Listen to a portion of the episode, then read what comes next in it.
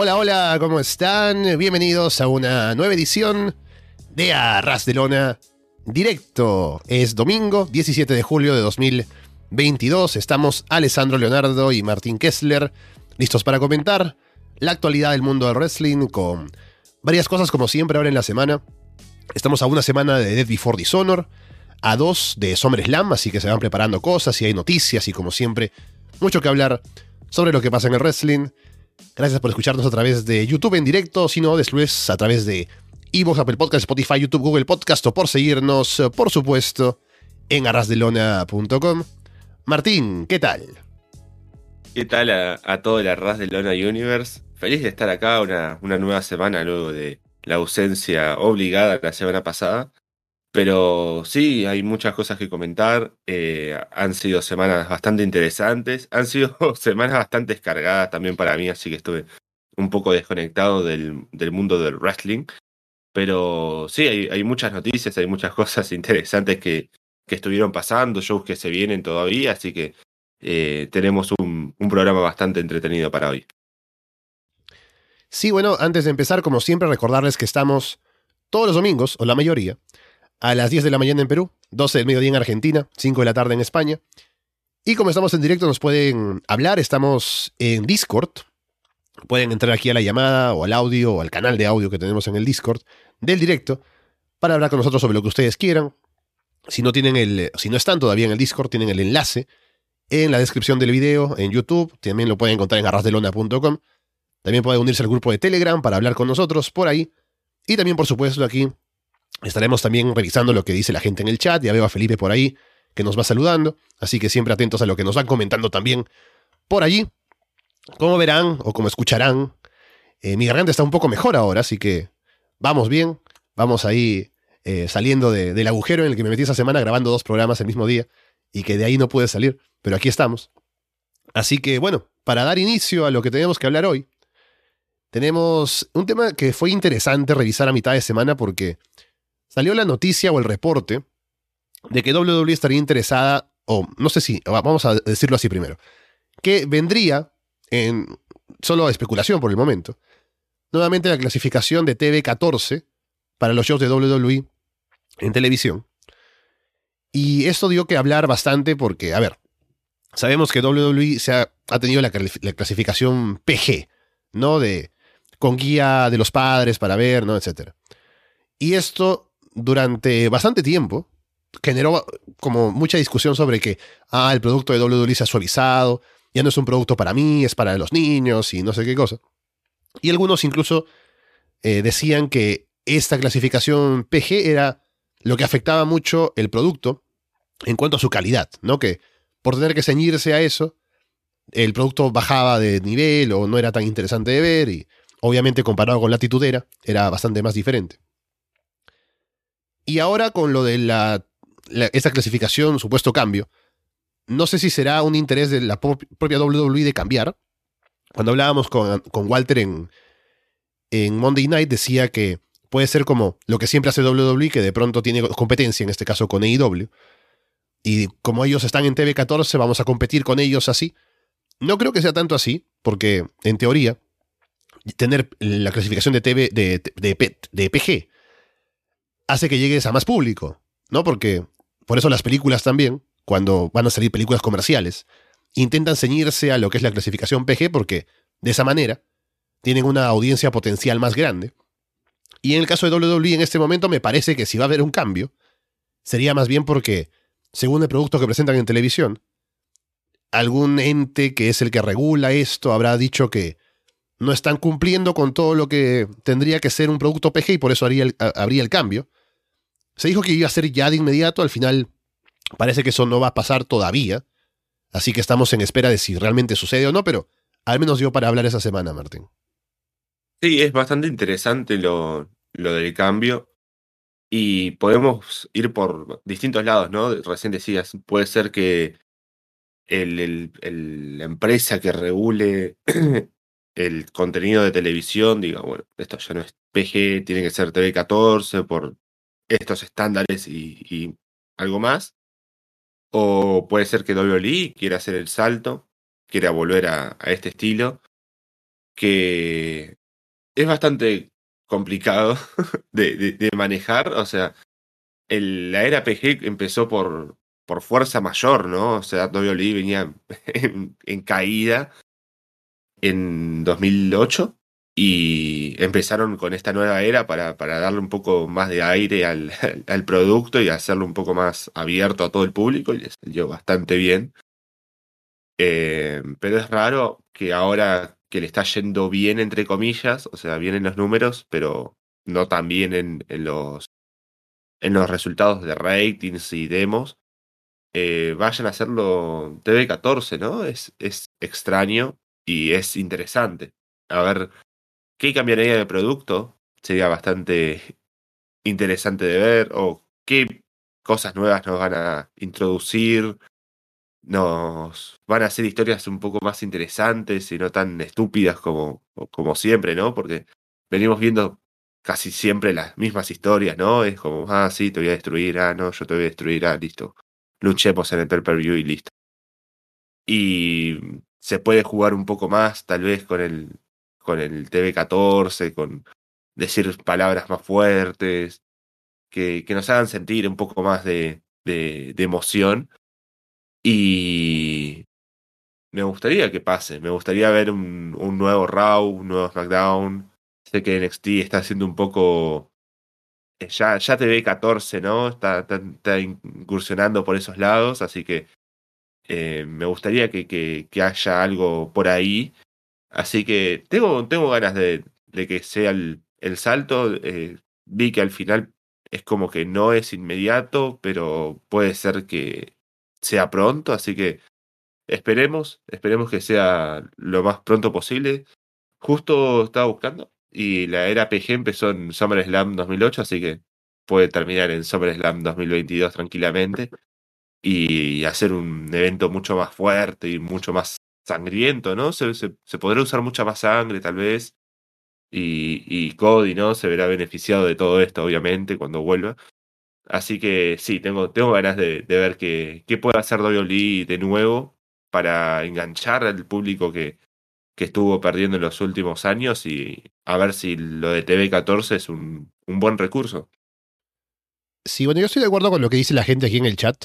Veo leyendo aquí a Carlos, a Viejo Sabroso, a Cristian, que me parece que la clasificación al final no es ni algo que vaya a afectar ni positivamente ni negativamente. O sea, al final es como, ya, tenemos una cierta clasificación para el tipo de producto que queremos ofrecer, pero puede haber buenas y malas historias, buenos y malos shows y buqueos en uno y otro lado, ¿no? Es más, yo diría que si en caso cambia a TV14, apostaría porque WWE no va a cambiar. O sea, el producto va a seguir siendo igual.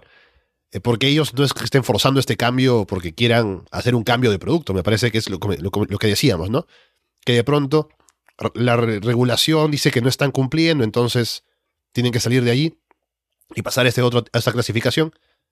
Pero me parece que no es la intención de ellos hacer un cambio, entonces no habría cambio. Solamente una vez que de pronto estén en TV14, a lo mejor dicen, bueno, ya, tenemos la libertad de hacer cosas, entonces hagamos unas cosas más, ¿no? O si no, van a querer suavizar más su producto para que puedan volver al TVPG. Eso es lo que me parece que va a pasar. Pero al final veremos si se confirma o no, porque han dicho que no es para ahora directamente. Pero eh, no me parece que vaya a tener tanta repercusión en, en, los shows, ni me parece que sea tan importante. Más bien, WWE, como digo, me parece que tendría que, o sea, que querrían ellos volver a ser PG. Pero, bueno, al final, nunca me pareció que fuera tan tan relevante en la discusión de si es PG o no. Mucha gente usaba lo del PG como insulto para WWE, que ya ese producto, como decía, ¿no? Que ya no ofrece lo que ofrecía antes, pero es un tema más creativo que de la clasificación. Así que bueno, al final será cuestión de ver. Por ahora no sabemos ni siquiera si va a haber el cambio. Luego si habrá un cambio de producto mismo si es que llega a pasar. Pero sí, es cuestión de ahora esperar a ver si algo cambia, para bien o para mal, lo que tal vez puede ser un factor que haya afectado esto sería lo de Vince McMahon, ¿no? Y las acusaciones y el tema de las noticias. A lo mejor eso fue también parte de lo que hizo que de fuera empezaran a observar más a WWE con un poco más de, de cuidado y decir, bueno, no, este producto no es para, para toda la familia, ¿no? Sobre todo con ese señor al frente, pero eh, bueno, habrá que ver ahora, estamos en espera. Sí, y otra cosa, ¿no? O sea, volviendo a esto de WWE no quiere ser TV14 y quiere ser PG. WWE tiene un gran porcentaje de niños que consumen el producto y hay un gran mercado ahí, ¿no? O sea, eh, está esto lo de que, que, estaba buscando el nombre y no me sale lo de esto que conocen a, las superestrellas, ¿no? Que conocen a John Cena. Ah, el Meet and Greet. O mejor dicho, el Make a Wish. Make a Wish. Es el, el Make a Wish, ¿no? Que, que, es con niños y siempre que hacen giras y demás cosas van a visitar eh, hospitales, van a visitar niños eh, que, entrenan deportes y, muchas cosas así, ¿no? Y es como todo va a, los niños y lo que vemos en, en los per-per-view, en las promos, y es como, ah, sí, somos los mejores, es todo con niños. Así que hay un gran eh, mercado ahí con los niños, está en el shop, que obviamente venden un montón de cosas y hacen productos para niños, ¿no? Hacen personajes, ¿no? O sea, Nikki ASH es un personaje pura exclusivamente para niños y para vender, aunque no vendieron nada de ella. Y, y la inspiración, ¿no? Que, que también nos venden hace algunos años con lo de las mujeres, ¿no? Ah, sí, yo era una niña y miraba y, y ahora las niñas me ven y van a ser como yo y quieren ser como yo y es como que WWE redunda mucho en, ese, en ese mercado, así que no creo que WWE quiera hacer TV14 y supongo que ahora estarán como, no, no, no, ¿qué hicimos mal para, para que nos impongan esto? Por favor, díganos, así lo sacamos y volvemos a hacer PG y, y no nos cambian, así que también es interesante por ese estilo, por ese lado, a ver si, si todo esto termina en nada y WWE sigue siendo lo mismo y y bueno, a ver qué, cómo continúa todo y en el filo, ¿no? Del, del cambio de, no, no, no sé, de la clasificación sería, ¿no? Una clasificación esto. Ah. Así que, bueno, veremos cómo, cómo continúan todo esto durante la, las próximas semanas, si hay algún cambio, si no, y a ver qué, qué nos puede ofrecer WWE de nuevo. Sí, yo pienso que la pérdida del público, esto ya lo he dicho antes, así que otra vez insisto, eh, tiene que ver con el hecho de que Raw sea de tres horas, por ejemplo, ¿no? que hace que sea difícil que un nuevo fan se, se interese por verlo. Y ya que hablamos de lo de PG y los niños, ¿cómo vas a convencer a un niño que no ha visto antes WWE de empezar a verlo todo el tiempo si tiene que invertir tres horas de su tiempo los lunes, ¿no? En la noche. O sea, son shows largos, mucho contenido.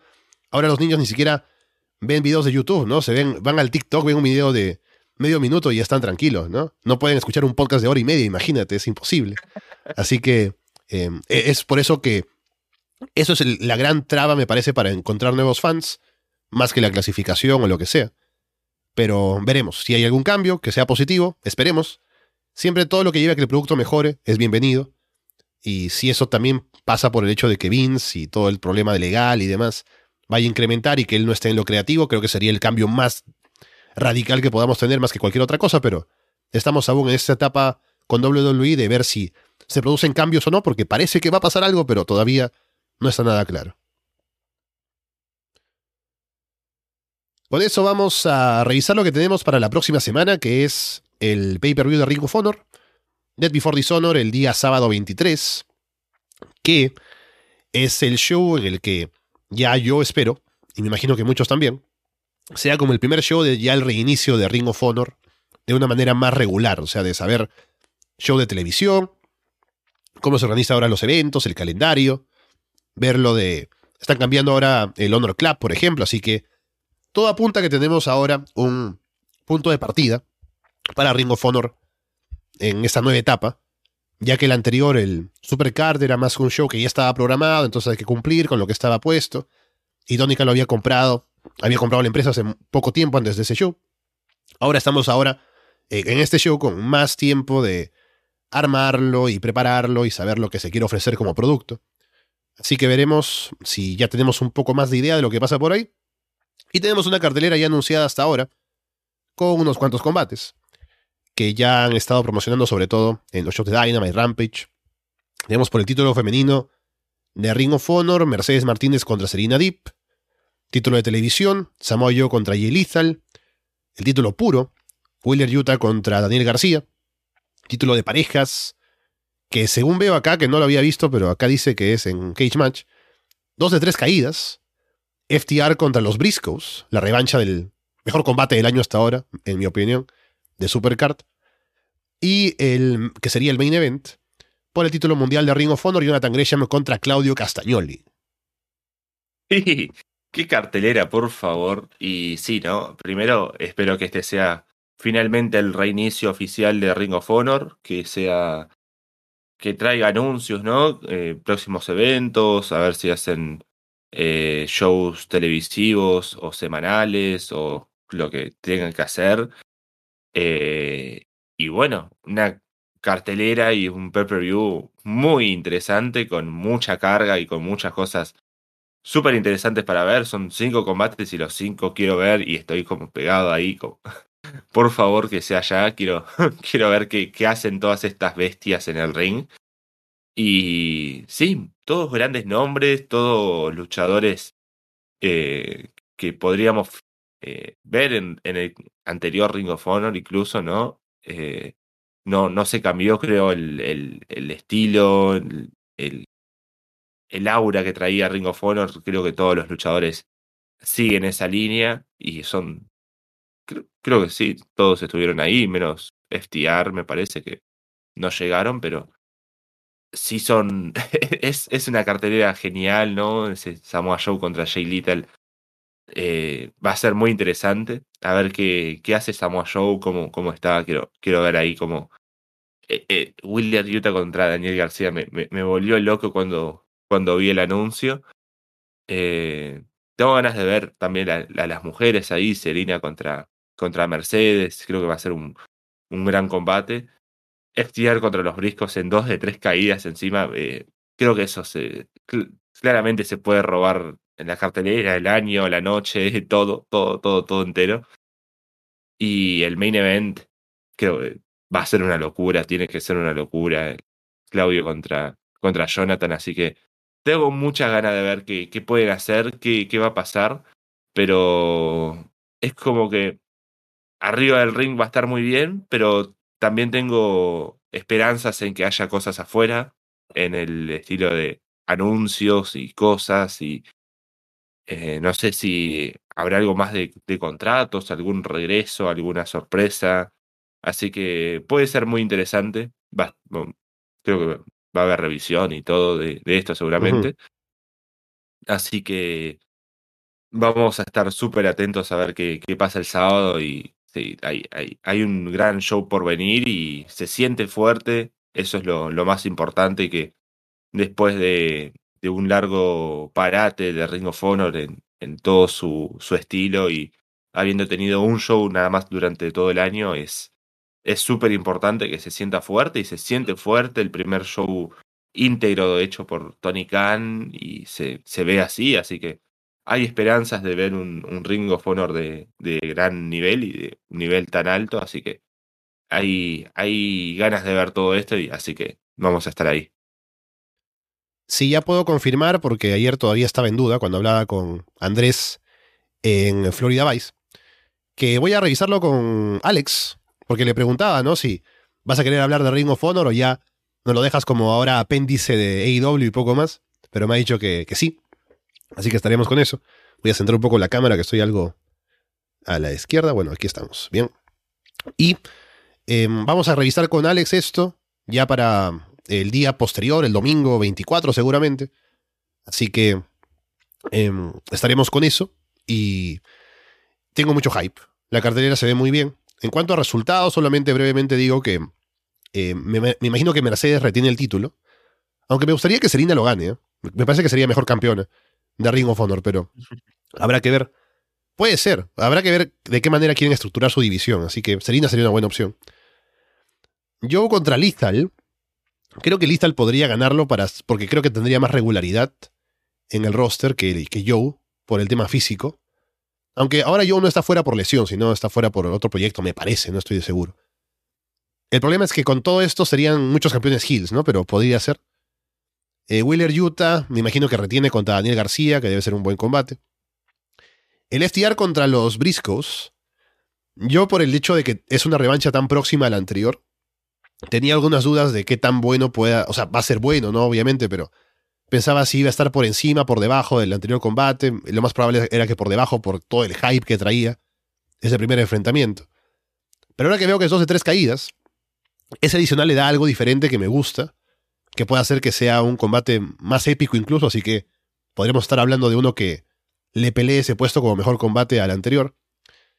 Y me imagino que FTR retienen, o lo que sí me, interesa es que los briscos ahora, ahora que han regresado para este, este pay-per-view, me imagino que seguirán en Ring of Honor a partir de ahora, a pesar de lo que se hablaba de Warner Media y demás.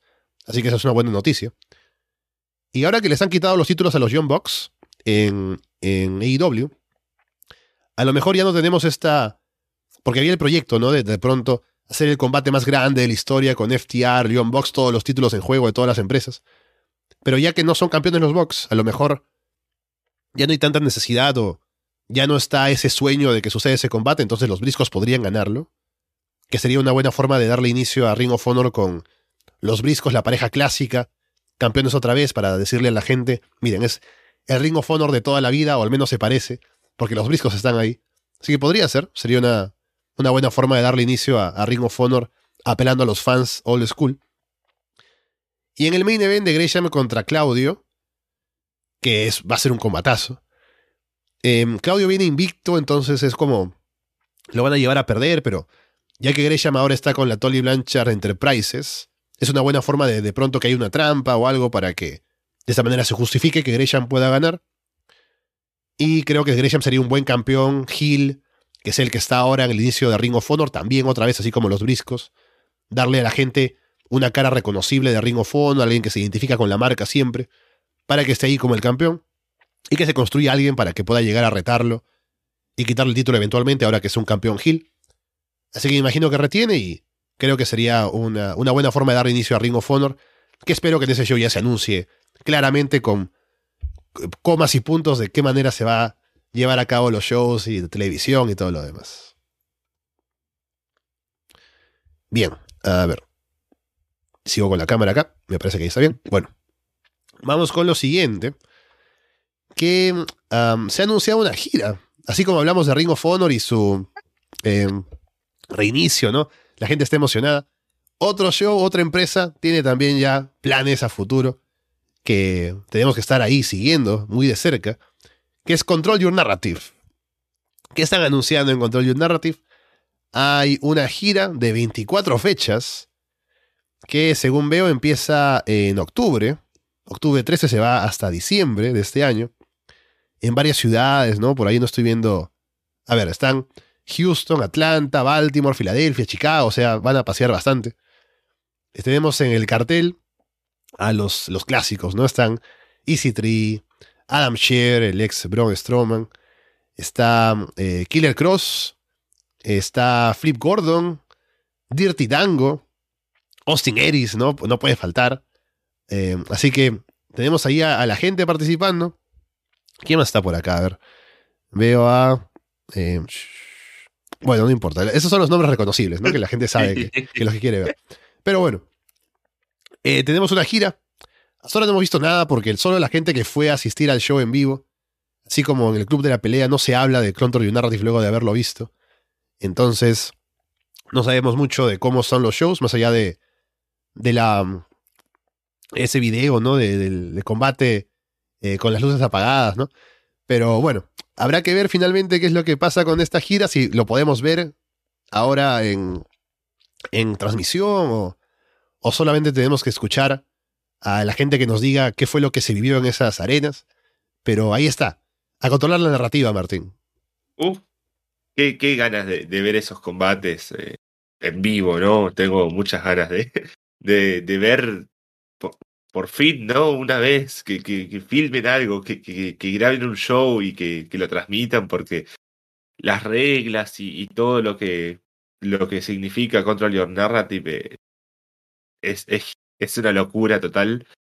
Y sí, hay, hay nombres eh, importantes en, los shows, en las listas, al menos en, el, en el anuncio, en la imagen Así que, bueno, supongo que, que va a ser interesante, ¿no? También es llamativo que ya tengan 24 fechas para un evento de lucha que ni, ni siquiera es lucha, ¿no? Es, es como era, es pelea, ¿no? Acá, acá se pelea, acá esto Claro. no es wrestling. Además, no había dicho Easy Tree o creo que el propio Adam Sher que tenían un acuerdo televisivo, vamos a estar en televisión pronto, ¿no? Y al final no salió nada para que lo anuncien.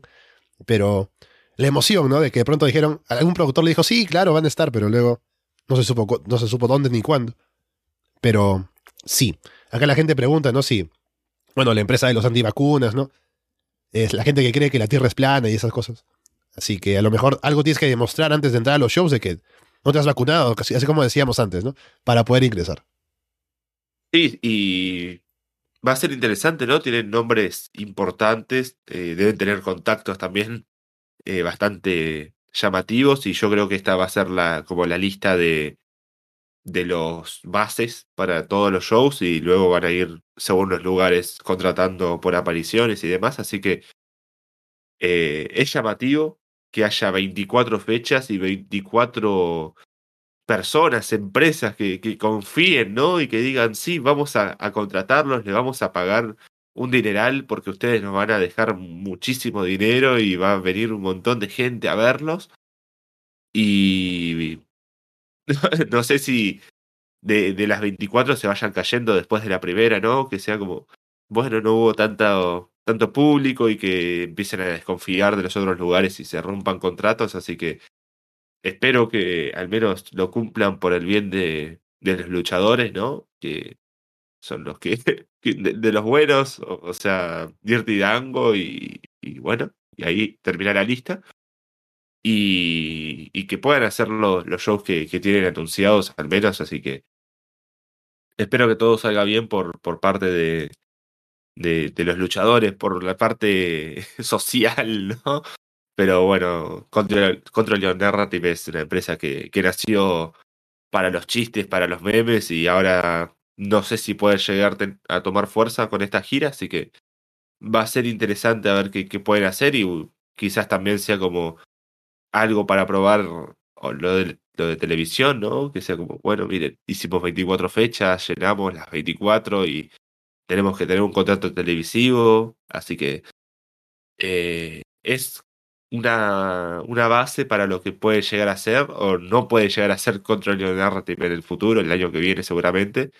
Así que va a ser interesante a ver qué, qué pasa después de todo esto.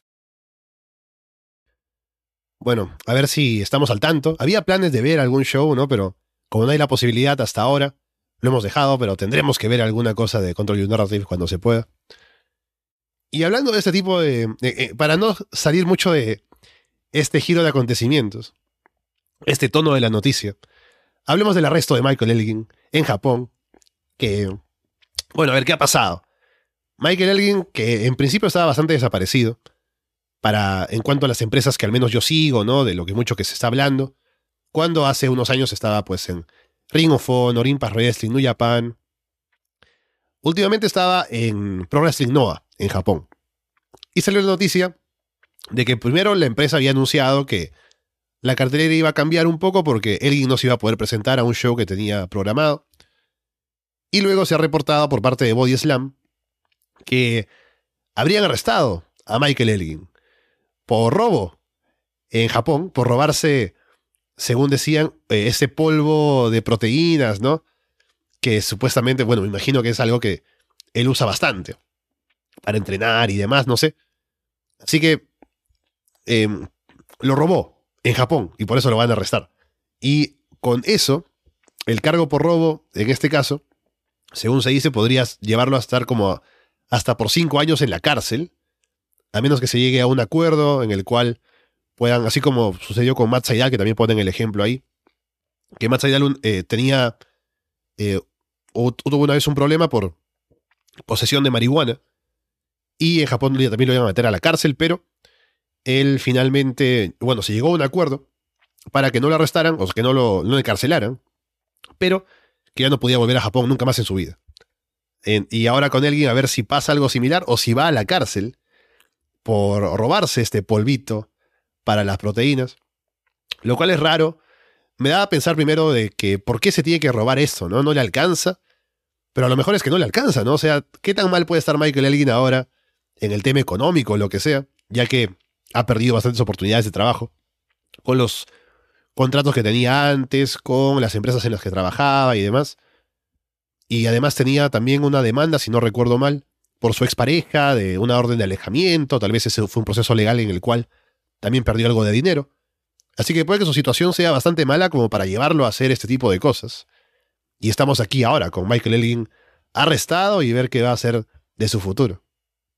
Sí, es, es rarísimo todo. O sea, lo de Matt Saidal es un poco menos grave, ¿no? Porque era como marihuana líquida que había traído y que había proceso ahí, ¿no? Era como Sí. raro. O sea, al final es como que menos, porque no hace daño a nadie, ¿no? Es solamente. Claro. Por ejemplo, acá, no sé cómo será en Japón, ¿no? Pero acá la ley es que la marihuana, si la posees, no es delito. Lo- lo- la posesión no es delito, sino el venderla es delito. Entonces, Claro. Eh, no sé, en Japón serán más estrictos con eso, pero no es que afecte a otras personas, como si sería un robo, ¿no? En este caso. Sí, y, a- y acá es un robo y encima del robo en el mismo Japón, ¿no? O sea, es el doble de grave o más incluso. Y encima lo bizarro que es para, para robar polvo de proteínas, que es eh, como ya el extremo máximo de, de todo esto, ¿no? Ya lo, lo bizarro que podía ser. Y es gravísimo, es gravísimo porque no, no creo que, que se pueda salir tan fácil de todo esto. Eh, supongo que las leyes allá serán un poco más duras y, y bueno, a ver qué, qué le toca a Michael Elgin en el, en el futuro en la cárcel en Japón, a ver si organiza torneos de lucha o alguna cosa ahí, pero sí, es bastante complicado. Así como Ronaldinho acá en, en Paraguay, ¿no? Hacía un torneo de fútbol y se ganaba un lechón, eh, Michael Elgin luchará por, por algo y harán torneos de lucha para, para ganarse un, un- un saque o algo así. Sí, bueno, es, un, es triste, ¿no? Para la gente que recuerda a Michael Elgin en sus buenas etapas, que las tuvo, en Ring of Honor sobre todo, en New Japan, pero luego, por su personalidad, y ya sabemos también todo lo que salió con acusaciones y demás, que pues él hundió su propia carrera y estamos ahora en esta situación en la cual trasciende solo la carrera y ahora va también a su vida personal, pero veremos si se reporta algo acerca de cuál será la resolución de este problema. Luego hablando de WWE tenemos un par de cosas interesantes para discutir, como por ejemplo el hecho que esto puede ser algo que, se, que va junto. Primero por un lado, lo del título de parejas femenino, que ya ha desaparecido, o sea, no hay planes, no hay nada anunciado, se había dicho que iba a haber un torneo luego de que fueron Sasha Banks y Naomi, pero eso quedó en nada. Y parece que no habría planes a futuro para que eso se retome ni nada que haya de interés en volver a poner en activo los títulos de parejas porque no hay división. Y esto también se suma al hecho de que ha habido bastantes quejas, según se reporta, al final no sabemos si qué tanto es así ni la situación en, en- en estricto, pero parece que el talento femenino ha estado bastante descontento, en general por la falta de planes, el hecho de que muchas de ellas están como en el limbo, sobre todo en SmackDown, luego de la salida de Charlotte y la llegada de Ronda Rousey, las salidas también de Sasha y Naomi. Muchas están como que sin mucho que hacer. Y incluso había la queja de que ah, Vince McMahon estaba más interesado en ver cómo salía en televisión para ver lo de su tema legal más que enfocarse en la división femenina. Así que, bueno, es algo que tenemos ahí en WWE, que tiene una división femenina que al final sí es fuerte, o sea, tienen main events, tienen combates importantes, tienen rivalidades más allá de los títulos nada más. Pero es cierto que muchas de ellas están como en lo mismo y sin hacer demasiado importante más allá de los nombres de siempre. Así que puede que sea eh, un reflejo de la situación que ya evidenciaban un poco y que se quejaban eh, y que de pronto explotó con Sasha Banks y Naomi y que ahora le dan la razón por lo que pasa en WWE. Sí, es eh, bastante interesante todo. Por un lado, eh, ya lo habíamos hablado un poco hace algunas semanas, que bueno, al menos después de todo lo que pasó con Sasha y Naomi, nos hicieron un favor y los títulos femeninos en parejas desaparecieron y nos hicieron un bien a nosotros y a los bookers que no sabían qué hacer con eso, así que bien, algo de positivo de todo esto terminó saliendo. Mal por los títulos, supongo, quizás se merecían un, cierre un poco más digno, pero eh, sacarlos por la fuerza terminó siendo lo mejor. Y es entendible lo de la situación de las mujeres en WWE porque sí es cierto, hay, hay rivalidades y hay escenas estelares y main events y grandes estrellas y grandes luchadoras, hay un alto nivel y quizás de los mejores niveles que se haya visto nunca en la historia de WWE, el, la calidad de luchadoras que hay en, en la empresa hoy en día. Pero sí, es cierto que no hay una planificación a futuro, al menos. Es eh, como que todo al voleo y a la ruleta y es como, bueno, ¿quién le toca hoy? Pa. Bueno, hoy, hoy reta Natalia. Listo, bueno, hacemos un, un per-per-view y va a retar Natalia y bueno, así, así será y luego vuelve a girar la ruleta y le toca otra y luego y, así en, en, las dos marcas si no hay rivalidades fuertes al menos o interesantes porque también hacen esto de dos o tres luchas quizás de una rivalidad que es como fuerte pero ya se desgasta la primera que no sé si me viene el Becky contra Charlotte de hace algunos años que era como bueno cuántas veces van a luchar y no tienen una planificación a futuro, no es como eh, podemos hacer el ejemplo de Lip Morgan, ¿no? Hace un año que estábamos como todos hypeados que hagan algo con Lip y de la nada gana el maletín y gana el título en la misma noche incluso y es como dame un poco más de construcción, de fuerza, de hacerla ver bien y hoy se ve a Lip Morgan como campeona de, de SmackDown, pero con el mismo aura que estaba hace una semana atrás, hace dos semanas, que era una shower o una luchadora que eh, estaba bien, que el público la quería, pero no había demasiado más porque eh, era Liv Morgan y, y, nunca se hizo nada y nunca se vio fuerte frente a alguien de verdad. Y ese es el, el, problema principal que, que va teniendo WWE con las mujeres. Y el estrato, ¿no? El de, bueno, sí, anda vos, perdé y, y, que gane una y listo. Eh, vi que había pasado algo bastante fuerte con Natalia y Liv Morgan durante un house show hace, hace algunos días, que supuestamente es por también un descontento de Natalia por el buqueo de ella en el, en el roster cómo, la buquean como una, como una shower, siendo que ella se considera como alguien más eh, histórica dentro de todo WWE. Que... Sí, pero fue raro, pareció como algo puntual, o sea, como que Leaf ganó al final con su finisher y luego Natalia se levanta sin vender y le dice algo como que tal vez no le gustó algún spot o alguna cosa que hicieron que salió mal, pero fue muy raro, sobre todo Natalia siendo alguien que tiene tanta experiencia y no ha tenido estas actitudes antes como para tener un historial de esto, pero habrá sido un mal día. Y sí, es, raro en general. Y em, también esto tiene que ver con, o sea, me vino a la mente ahora, ¿no?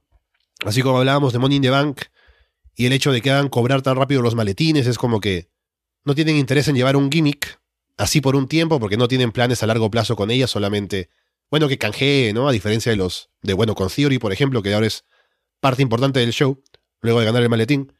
Ahora Liv también lo es porque es campeona, pero se pudo haber hecho algo más, ¿no? Pero bueno, ahí estamos eh, en esa situación.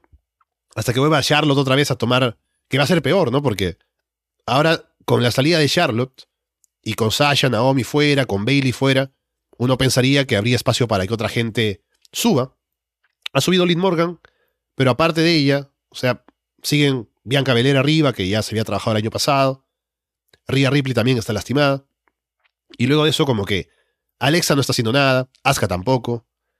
Así que sí, es cierto que hay un vacío allí y se podría hacer más, pero bueno, es cuestión de trabajar en ello ahora, ¿no? Al menos Lacey Evans está con un personaje que al menos tiene algo para ofrecer, pero sí, es cierto que falta más profundidad allí en cuanto a las historias, porque talento lo tienen, pero en cuanto a darle un foco y un buqueo adecuado, es lo que le falta a WWE con la división femenina. Sí, eh, hay alguien que, hace mucho no aparece y no sé qué, qué pasó, que es Selina Vega, que me sorprende que, que siga ahí, pero es alguien que tiene bastante talento para lo oral, no tanto para lo luchístico, pero puede hacer un buen rol como manager, manejar a alguien. Eh, Dudrop también estaba por ahí, es una gran luchadora. Hay, hay mucho talento, hay mucha gente interesante. Y lo que me llama la atención es que, bueno, se puedan empezar a, a ir algunas, que se sientan disconformes, que vean que hay un poco más de dinero por otro lado, ¿no? O sea, eh, creo que esta semana salió la noticia de que Sasha estaba pidiendo como 30 mil dólares por aparición, que bueno, Mm. también es una locura, pero eh, también es Sasha, ¿no? Pero es un, es un ingreso, no sé, Paige, que, que hace streams en Twitch y que gana como mucho más dinero y que ya hablamos de esto hace como un año y pico y, y era bastante llamativo como terminaban ganando más dinero en Twitch que en WWE, algunos incluso, así que eh, puede ser un problema y el talento no falta, pero sí la- hay una falta de buqueo y que el roster femenino de WWE es como no hay no hay un punto medio tampoco. Es o sos eh, main eventer sos la gran estrella o sos una shower o estás a un nivel alto o estás a un nivel bajísimo no no hay un punto medio no hay una una división intermedia de midcards de mujeres a un nivel medio y que se busquen como eso y como tal porque pueden hacer el salto de un, de un día para el otro, como Lip Morgan, que estaba abajo y ahora es arriba. Pero es, es, es, el, es lo raro, ¿no? O sea, hay, hay mujeres arriba, hay mujeres muy abajo y no, no, no hay actividad, no hay actividad de por medio, o sea, quiero decir, retan al título o no retan al título y es todo lo que tiene WWE, no hay historias de mujeres eh, enojadas sin que haya un título de por medio, es, eso es súper extraño, pero bueno, es el buqueo de WWE y creo que tanto WWE, AEW y muchas empresas suelen hacer lo mismo, que es algo que, darle prioridad a los masculinos y a los hombres y a los clásicos, pero ya va siendo hora de, equilibrar un poco más la cantidad de horas eh, o de minutos que se le dan a una división y a la otra, o al menos dos o tres combates que sean un poco más importantes y, y demás. Acá menciona Andrés en el chat, ¿no? Que es importante el talento oral de, de las luchadoras. Que obviamente para, para Vince, ¿no? Eh, en el hecho de que puedan hablar, hacer promos. Me imagino que eso se refiere, ¿no? Así que sí, estoy Sí, de sí. acuerdo. Recordatorio de que este programa no es PG. Um, lo siguiente tiene que ver también con esto porque hablábamos la semana pasada con Andrés de Io Shirai y la posible intención de que quiera irse o no renovar su contrato e irse de vuelta a Japón o, bueno, ver qué es lo que querría hacer con su futuro. Ahora parece que, bueno, ella puso un tweet como de los rumores, ¿no? Y un emoji por ahí. Y todo esto luego se, se, ha, se ha dicho que podría ser que la verdad es que Io no se quiera ir de WWE, sino que su plan sería salir de NXT para, para ir al roster principal, lo cual debe haber pasado hace, hace años, pero pasaría ahora, en todo caso, ojalá. Así que bueno, si ese es su plan, entonces es- está bien. Solo otra vez caemos en lo mismo de que, a ver, Io Shirai es, un, es una gran luchadora. Lo ha sido por mucho tiempo ya en NXT, en Japón, antes de irse, ya era una gran estrella y todo. Y ha estado en NXT durante todo este tiempo, cuando se podía haber aprovechado su talento para que ya aportara algo al roster principal. Ahora puede darse la chance, pero veremos si cae también en el agujero en el que han caído varias de estar ahí, pero no hacer nada y no hacer nada importante. Al menos por la novedad de verla, puede que tenga esa ventaja de que puede llegar y causar un impacto y hacer algo importante, que estaría bien. Pero bueno, si eso es lo que ella quiere hacer, pues ojalá que le vaya bien. Yo preferiría verla tal vez en otro sitio. Aunque igual me parece que puede darle un, un aire fresco al roster principal si aparece allí, entonces no me parece tan mala idea. Pero ahora estamos por ver todavía. Su contrato está por, por terminar próximamente. Seguramente ya se tomará la decisión de renovarla o no, dependiendo de cuáles son los planes. Pero Io Shirai, donde vaya a estar, creo que va a aportar bastante. Sí, es, es una gran luchadora y es alguien que, que puede dar un montón al roster femenino, pero sí es como recién hablábamos, hay, hay gente talentosa, incluso desaparecida. O sea, me acordaba de Jay Ali también, que tuvo, creo que un solo combate así relevante, que fue una, una lucha para ser retadora al título de, SmackDown, justamente, ¿no? O sea, las luchas que no son por los títulos son para ser retadoras. Y es, bastante grave que, que le pueda pasar lo mismo a Io Shirai, que esté desaparecida un tiempo y que no, no tenga nada, porque eh, la escena titular es muy reducida. Hay dos o tres mujeres por ahí dando vueltas y no mucho más. Ahora Rose está viendo cómo pueden meter a Becky Lynch para seguir metiéndola en, el, en los shows sin tener el título y, y se les complica cada vez más. Así que Io Shirai, que es un nivel muy, muy inferior, ¿no? Que viene de NXT encima, no creo que, que esté a ese nivel, ¿no? De decir, bueno, sí, ten, tenemos que meter a Io Shirai porque es, es, genial y lucha bien y todo lo que ya sabemos.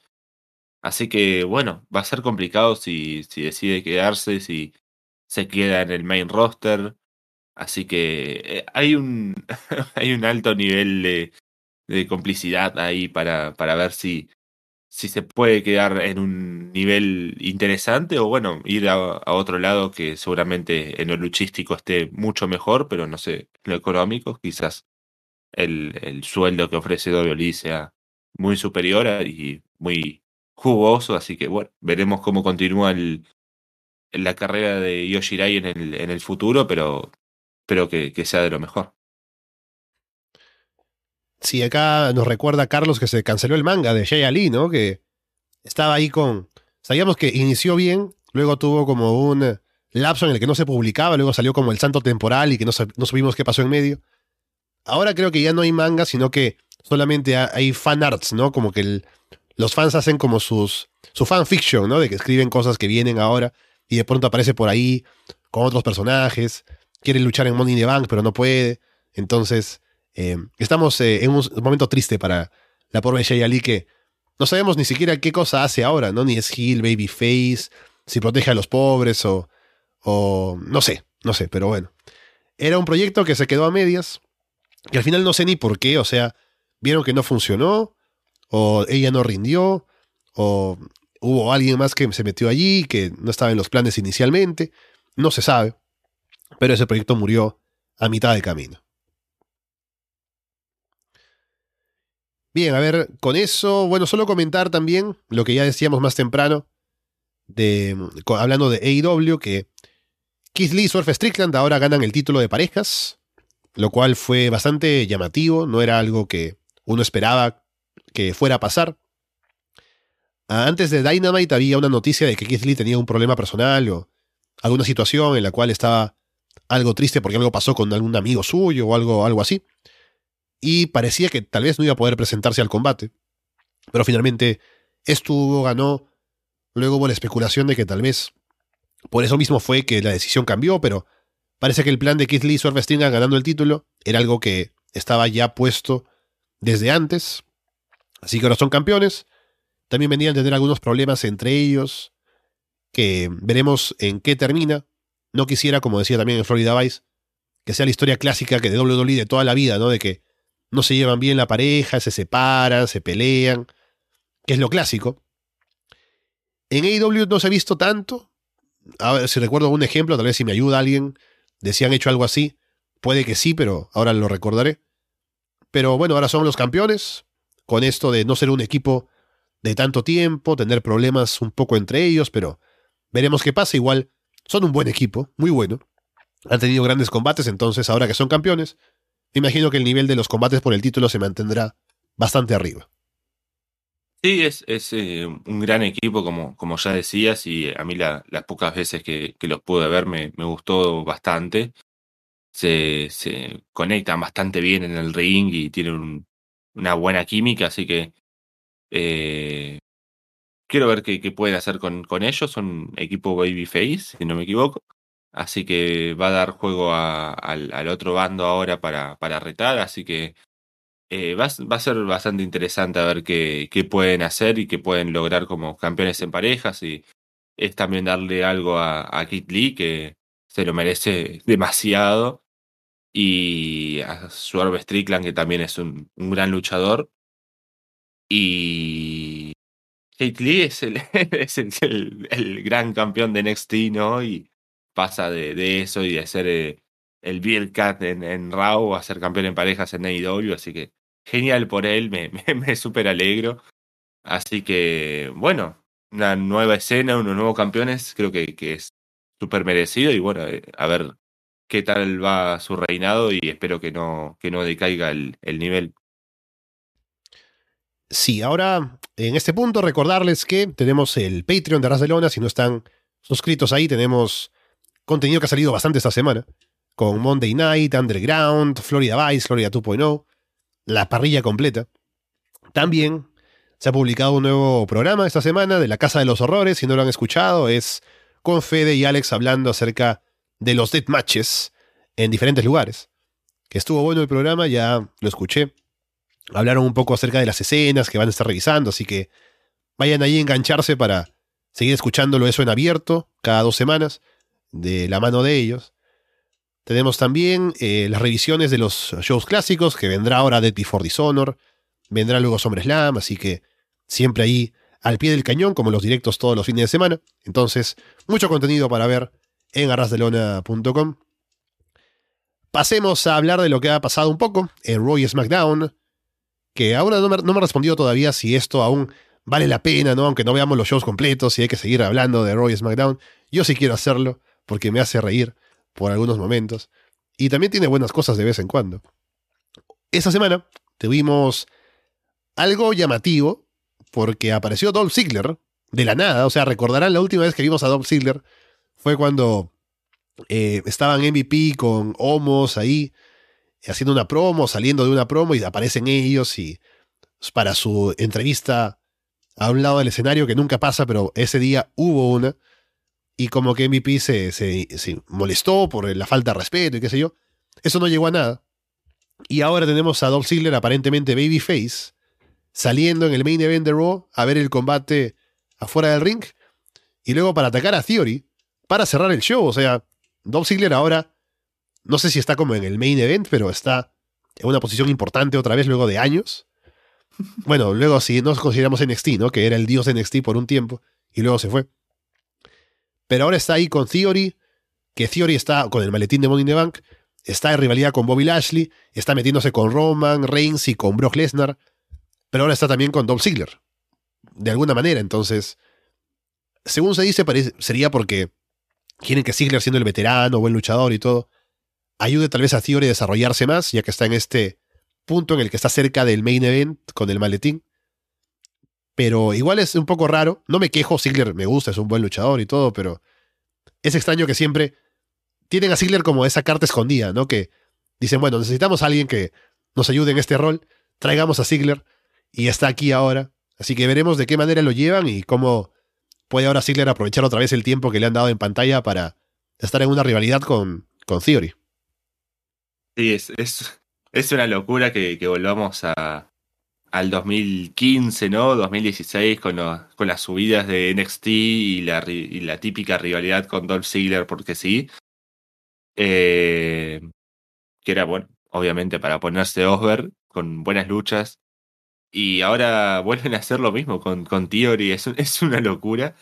Pero espero que salga todo bien, espero que, que la, rival- la rivalidad con Ziggler termine bien, que Ziggler se termine poniendo over.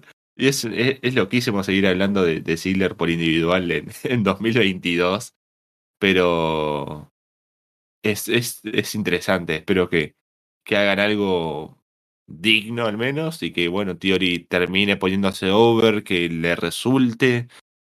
Que a ver si se puede ver fuerte y como un futuro campeón. Y que pueda amenazar a, a Roman, a Brock. Y. ¿Qué más? ¿Qué más? ¿Qué más? Ah, y bueno, y, y apareciendo después de, de varias semanas de haber amenazado a Homos y no haber hecho nada, pero ahora por, por el Money in the Bank, ¿no? Con el maletín ahí de por medio, que también se había metido, ¿no? Con, con Otis cuando lo había ganado, puede ser. Hmm. Así que debe haber un fetiche por ahí con, con Ziggler y el, y el Money in the Bank. Creo que con Otis no. O sea, al final Otis estaba en lo de Miss y Morrison, ¿no?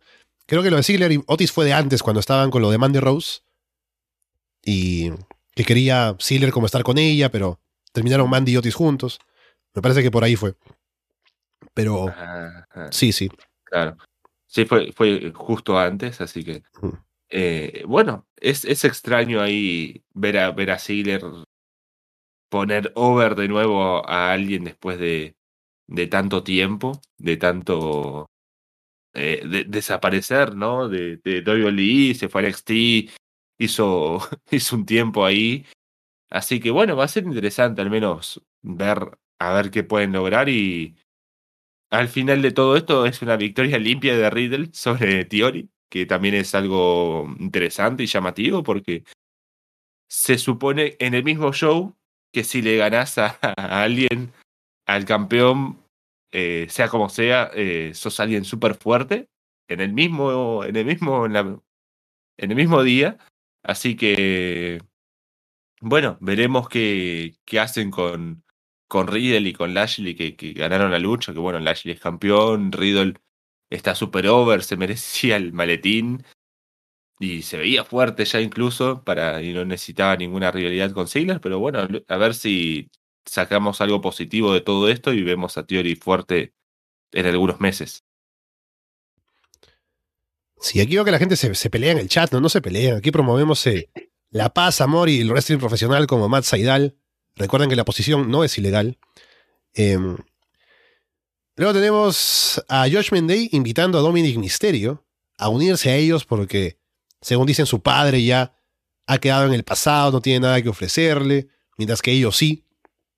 Y bueno, por el momento estamos todavía con Dominic ahí junto a su padre, ¿no? Pero hemos hablado de esto ya cuando Dominic debutó, o sea, cuando estaba con eh, Rey en la rivalidad con Seth Rollins y Body Murphy, ¿no? Que estaban con el, el culto de Rollins, querían también convertir a Dominic. En ese momento no funcionó, pero tal vez ahora sí, con Finn Balor y Damian Priest.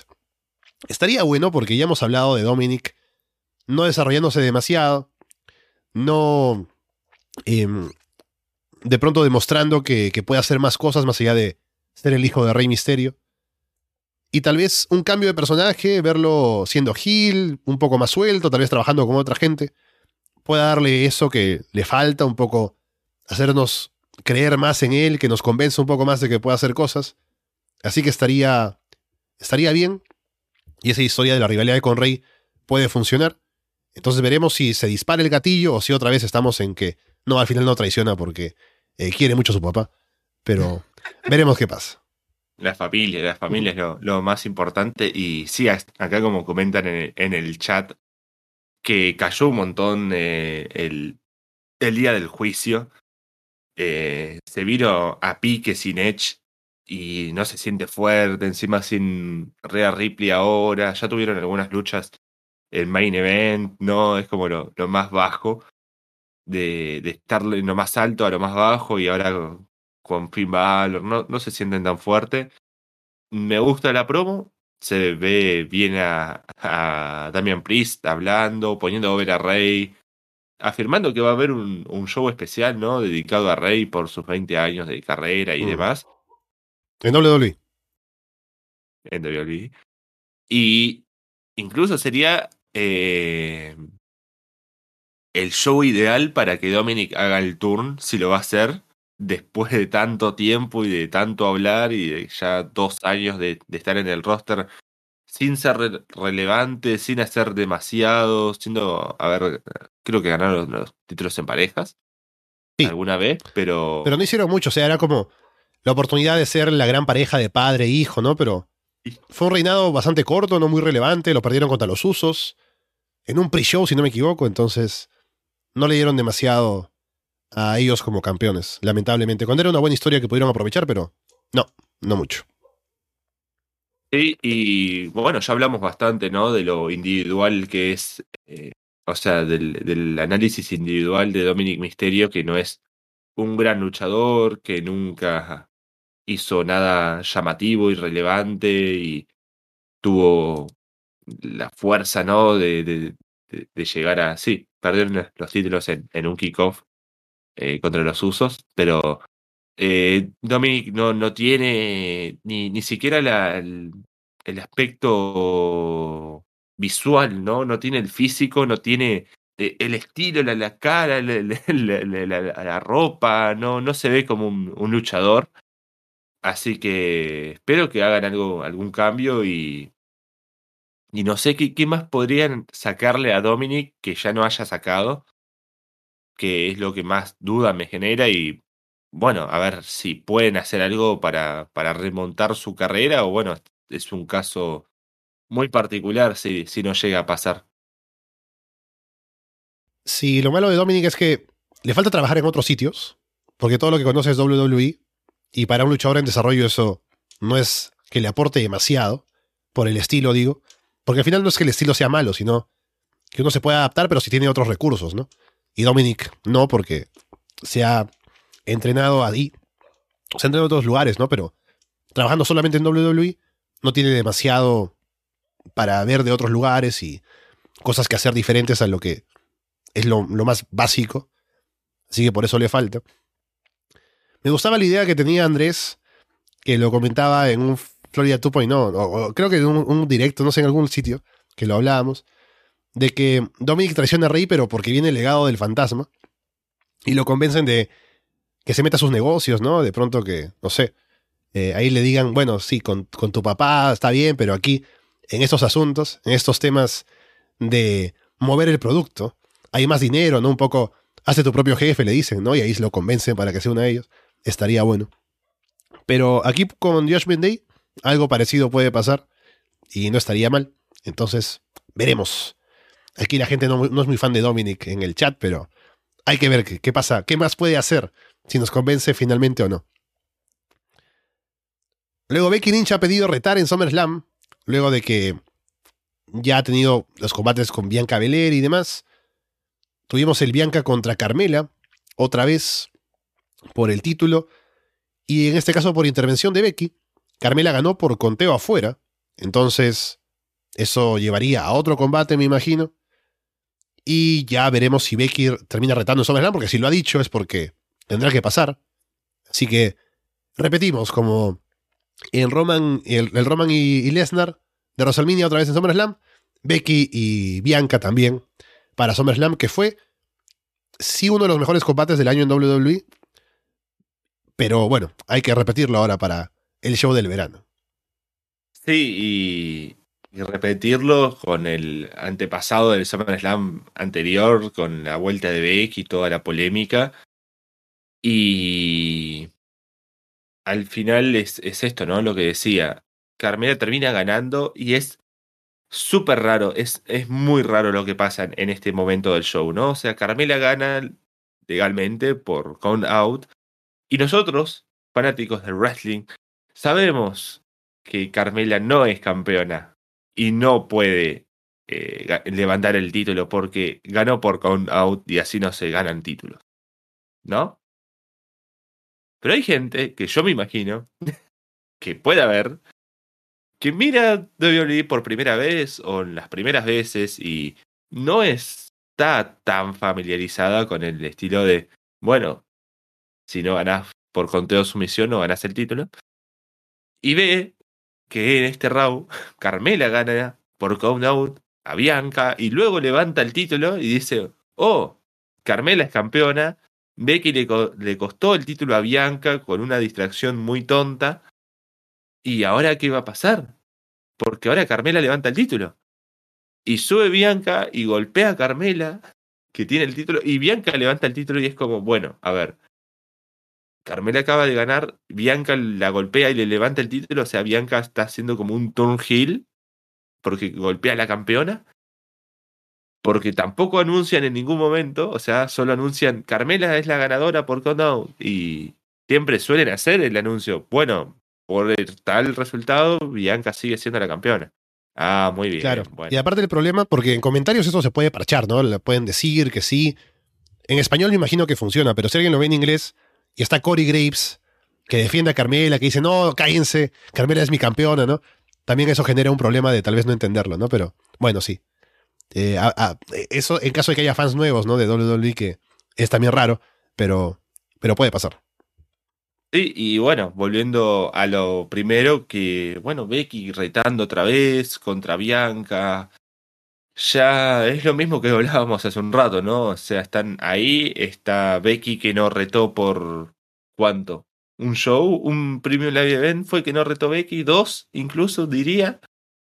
Y ya está como, bueno, sí, tengo que retar. Eh, los buques están como, bueno, tiene que retar de nuevo porque no sabemos dónde ponerla, no tiene rivalidad, no tiene rivales, no sabemos qué hacer. Lo de Asuka se terminó perdiendo en la nada. Y Becky tiene que luchar contra alguien y va a ser contra, contra Bianca por el título porque no, no puede estar haciendo otra cosa, no hay, no hay una rivalidad, así que Bianca tiene que, Bianca contra Becky tiene que pasar de nuevo y no hay, no hay otra chance, no hay ot- otra oportunidad de, de hacer otro combate en una rivalidad, alguien, construir a alguien fuerte para retar a Bianca desde hace un tiempo para, para SummerSlam, o alguien que tenga una rivalidad fuerte con Becky, no estúpida como la de Asuka, así que es algo muy extraño y bueno, es el buqueo de WWE con las mujeres. Luego, viendo que nos falta por hablar de Raw, tuvimos un momento en el que Artruth entra para estar con los Street Profits, haciéndole frente a los usos, y que traen también a Homos, ¿no? Para que sea un 3 contra 3. Lo gracioso que recuerdo es que tiene que ser Truth como el, eh, el momento épico, ¿no? De decir, yo me uno, ¿no? Y se quita la camiseta para meterse a luchar. Pero tiene problemas para sacársela. No sé por qué. Porque se la quiere sacar como por la manga, ¿no? Y Sí. eso es difícil. O sea, yo normalmente cuando me saco una camiseta, a ver si la gente en el chat nos dice cómo se sacan las camisetas cuando se las tienen que sacar. Es o por el cuello, ¿no? Por arriba.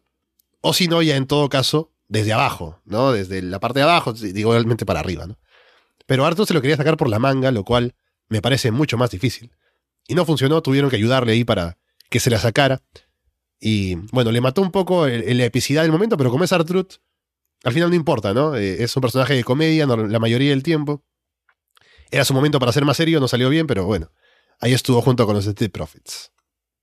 Sí, e- es, genial porque es el gimmick, ¿no? De Art que se quiere, quiere hacer todo como John Cena, como su ídolo.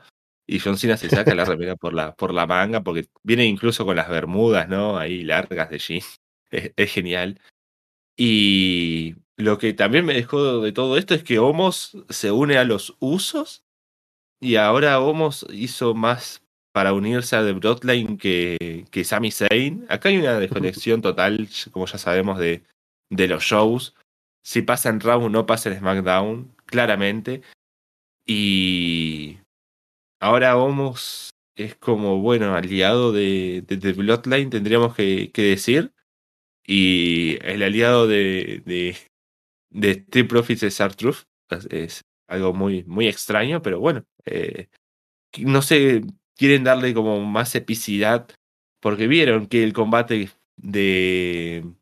¿Cuál fue el último? ¿De Money in the Bank? Sí, de Money in the Bank. Fue bueno, ¿no? Dijeron, sí, ese combate. Ese combate fue genial, sí. La, verdad que busqueamos un, un muy buen combate, sí, sí, te, te pasaste esa noche. Dijeron, ah, sí, bueno. Pero podemos hacer algo más, ¿no? Podemos hacer una secuela. Sí, podemos hacerla, sí. Pero mucho más fuerte, ¿no? Mucho más épica.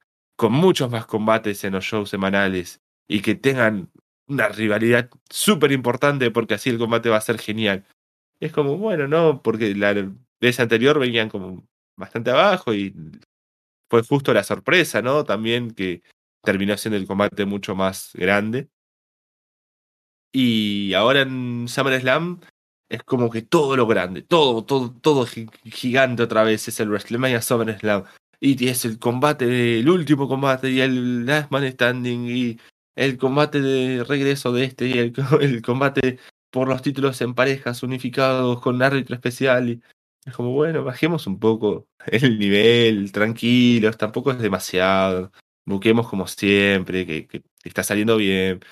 Pero sí, es un, una rivalidad que no necesitaba demasiado, pero le están metiendo cosas forzadamente para que SummerSlam sea como, wow, sí, el final de la rivalidad de los usos contra Street Profits que no duró demasiado y que tuvo un buen combate y un combate que, bueno, ya veremos. Y solo mencionar por último de Raw, lo que decía CR Tuber acá, que me lo recordó, que en el combate de AJ Styles y Ezekiel contra Demis y Champa, hay un momento al final en el que AJ tiene a, a en el Calf Crusher y entra Champa para romper la llave y es descalificación. Por algún motivo, ¿no? Algo que nunca pasa, pero esta vez pasó. Es como en, en WCW cuando, cuando a veces sacar a alguien por encima de la tercera cuerda es descalificación, cuando les conviene, y la mayoría del tiempo no. Aquí también, ¿no? Descalifican y, poco más. Cuando, o sea, ¿será porque no quieren hacer que nadie pierda? Porque hay que proteger a AJ, Ezekiel que, bueno, está como en ascenso, Miss, Champa que es nuevo, así que era la forma, pero podrían haber hecho otra cosa, ¿no? Con una silla que le pegue al menos, pero no. Descalificación solamente por intervenir. No, es, es una locura y sí, Raúl, en esos, en, va en todas las empresas, supongo, de, de, wrestling, en, en, esos lados, en esos sentidos, se tienen que ingeniar para romper las reglas eh, no, no, escritas de la lucha. Claro, ¿sabes? Ahora que lo pienso, recuerdo haber escuchado que hay una regla escondida en WWE a la que nunca nadie presta atención, pero que a veces la usan. Que es como que hay una cantidad limitada de intervenciones que puedes hacer para romper una cuenta o una llave, que no sé cuántas son, creo que son dos o una cosa así. Y tal vez si uno se da cuenta y empieza a ver con atención, la respetan. Y de pronto luego, cuando hay algo que, que sale de eso, es descalificación. Pero como pasa muy raras veces, tal vez no nos damos cuenta. Pero tal vez sí tiene algún sentido, ¿no? Habrá que, habrá que prestar atención a eso. Así que sí, es, es llamativo. Pero bueno, también hemos visto combates que se va la, las reglas al demonio y tenemos teniendo un combate tornado ahí en el medio del ring y las, las parejas trabajando un largo tiempo ahí, la, que uno que otro para hacer finishers y demás. Así que eh, son, son reglas que, que, se pueden romper, supongo. Y, pero sí, lo raro es que haya una descalificación cuando. No nunca, quizás. Pero sí que hace mucho tiempo que no vemos algo así. Pasando a SmackDown, tenemos, bueno, otro Liz Morgan contra Natalia.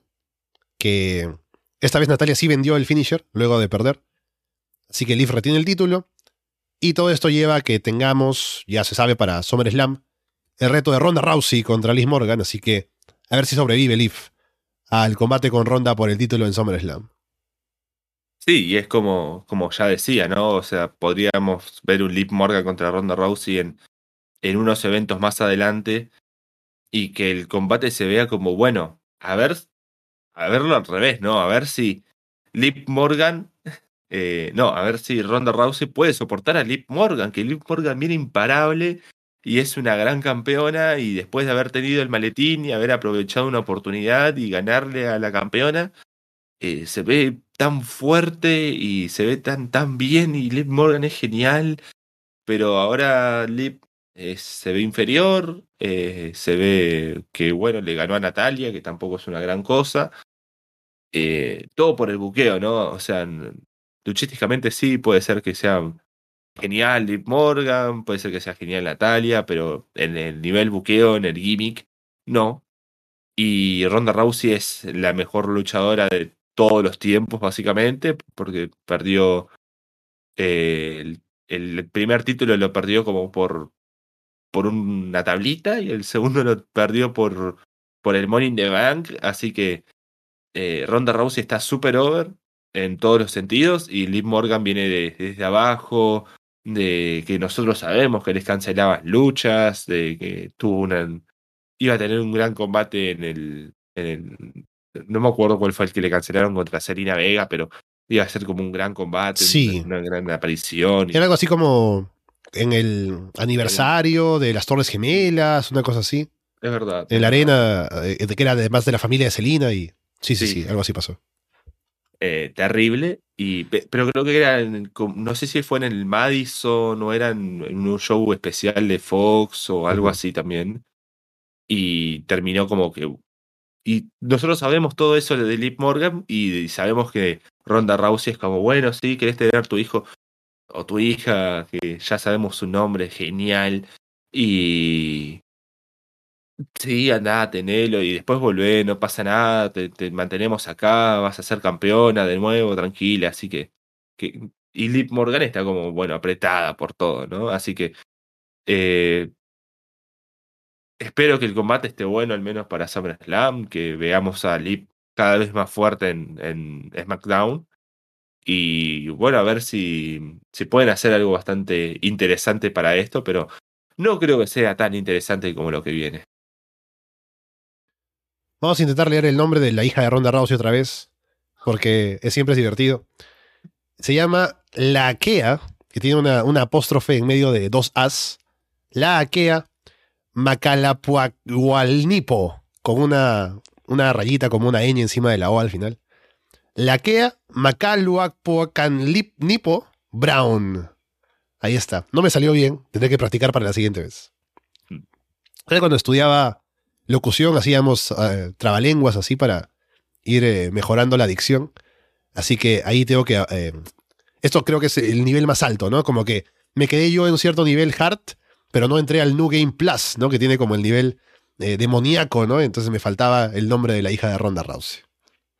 Bueno, el, sábado pasado me, pasó que, que, fui a cubrir un partido de fútbol acá, local, mm y había estaba revisando ¿no? la, planilla de, jugadores después de, haberlo cubrido el partido, ¿sí? Y veo que hay un jugador colombiano que, que juega acá en, la tercera división, que se llama Efmam Hassond González. Oh. Y fue como, bueno, a ver, ¿qué, qué, qué es este nombre, no? Y lo, busco, ¿no? Y, veo, y veo que acá en, su Wikipedia incluso lo dice, pero es, el nombre es E-F-M-A-M-J-J-A-S-O-N-D, que sería enero, febrero, marzo, abril, mayo, junio, julio, agosto, septiembre, octubre, diciembre. Genial. El mejor nombre que vi en mi vida, la verdad. Qué bueno. ¿Cómo le habrán dicho en el colegio, no? Calendario directamente para no tener que decir el nombre.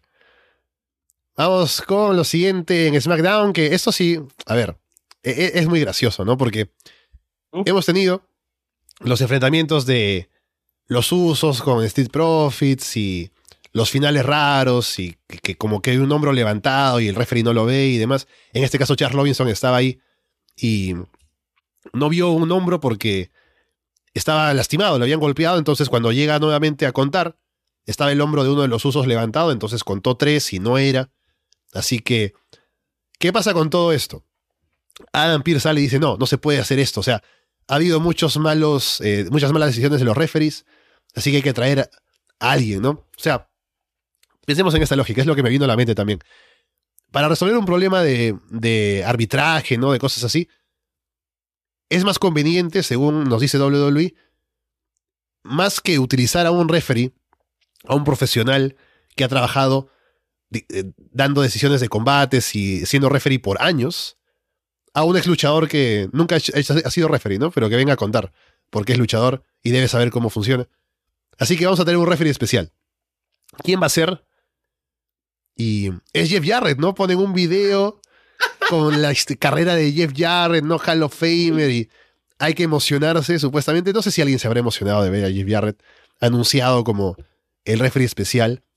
Sabemos que está ahí porque ahora trabaja en backstage, tiene un puesto de como el encargado de los eventos en vivo y cosas así. Y como lo tienen a la mano, dicen, bueno, que se haga Jeff Jarrett, ¿no? La gente lo conocerá. Y bueno, ese es como el anti-hype. Justo hablábamos en Monday Night, ¿no? De Jeff Jarrett, que es como que, de algún modo, no sabemos cómo, pero en la vida real debe ser muy carismático, ¿no? O sea, en el wrestling no lo es. Pero en la vida real debe ser como que hablas con él y ya te está vendiendo oro, ya te está fundando una empresa, ya te está robando la esposa, así como al bueno de Kurangel, ¿no? Entonces, ese, e, es una cosa muy, muy curiosa lo de Jeff Jarrett, que ahora es Hall of Famer y va a ser referee especial en SummerSlam. Es, es una locura todo, todo esto. Incluso creo que alguna vez llegaron a hacer, ¿no? Combates de, con, dos referees en, en el ring para, para tener una doble certificación de lo que, lo que estaba pasando. Y, y podría haber sido un poco más digno. Pero traer a Jeff Jarrett, ¿por qué no? En SummerSlam, para este combate que ya era bueno y que no necesitaba mucho más, pero hay que hacerlo grandioso, hay que hacerlo genial. Y justo traerle a Jeff Jarrett.